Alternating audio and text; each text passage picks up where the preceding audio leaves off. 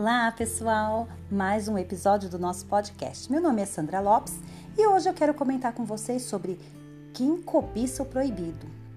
Errado, né?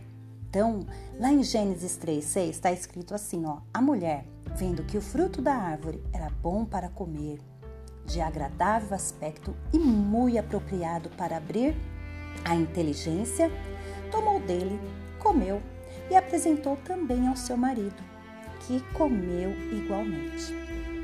Eva sabia da recomendação do soberano. Não deveriam. Ela e o esposo comeram de tal árvore. Esta era uma ordem de Deus. Era simples assim. Bastava apenas eles obedecerem. Eva não ter ficado confabulando com a serpente, que já percebeu que aquela conversa estava contradizendo o que Deus havia dito. Falamos isso no episódio anterior. Porém, no versículo lido anteriormente, constatamos que ela ficou admirada, cobiçou e, obviamente, aquele desejo pelo proibido se intensificou de tal maneira que não ficou só na admiração e cobiça, mas o triste fato ocorreu a mulher e o homem comeram do fruto que Deus lhes ordenara que não comesse.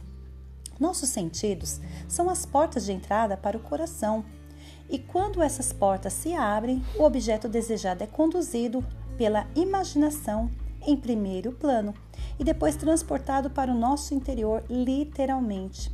E quando o pecado fica consumado, então vem logo em seguida a cobrança e a acusação.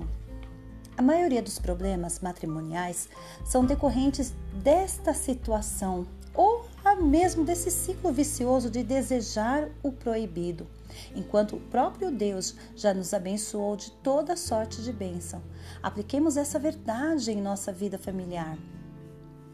E então a cobiça, depois de haver concebido, olha só que está escrito lá em Tiago 1,15 porque a cobiça, depois de ter concebido, ela dá luz ao pecado. E o pecado, uma vez consumado, ele gera morte. A morte, morte espiritual, sabe? O distanciamento familiar, o esfriamento, às vezes as discussões. Então, são tantas situações que são concebidas quando entra o pecado no meio da família, no meio do matrimônio. Então, se você tem olhado para alguém para uma mulher, ou você, marido, tem olhado para uma mulher, ou você, mulher, tem olhado para um homem de forma errônea, de forma errada, sabendo que isso é, é abominável diante de Deus.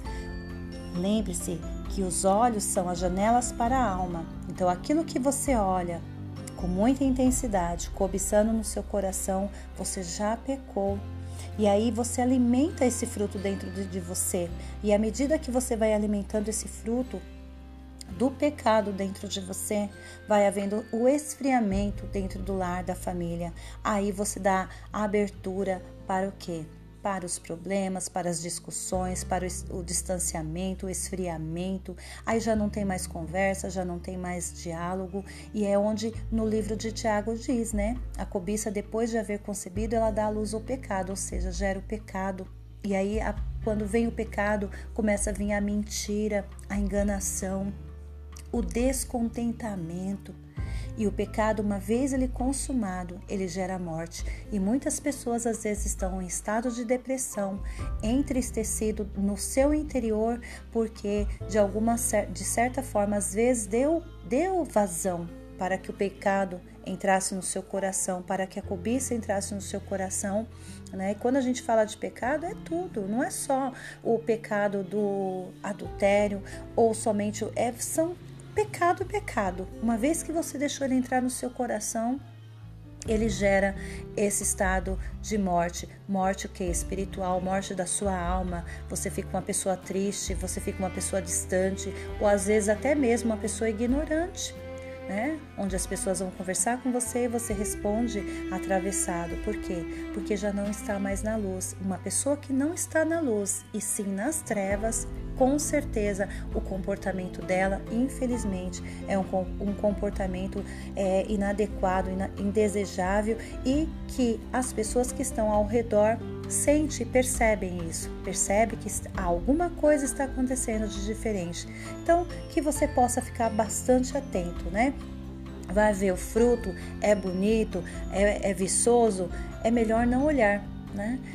Tem até um ditado que diz, né? Se o mal tá de um lado da rua, atravessa do outro para você não passar nem perto, né? Então a gente tem que fugir do que? Da aparência do mal. Isso a, a palavra de Deus já diz isso também, né? Que a gente precisa fugir da aparência, não é nem do mal, é só da aparência dele. Então, se você fizer isso, certamente você vai ter um lar abençoado, um lar feliz. E espero você no meu próximo podcast.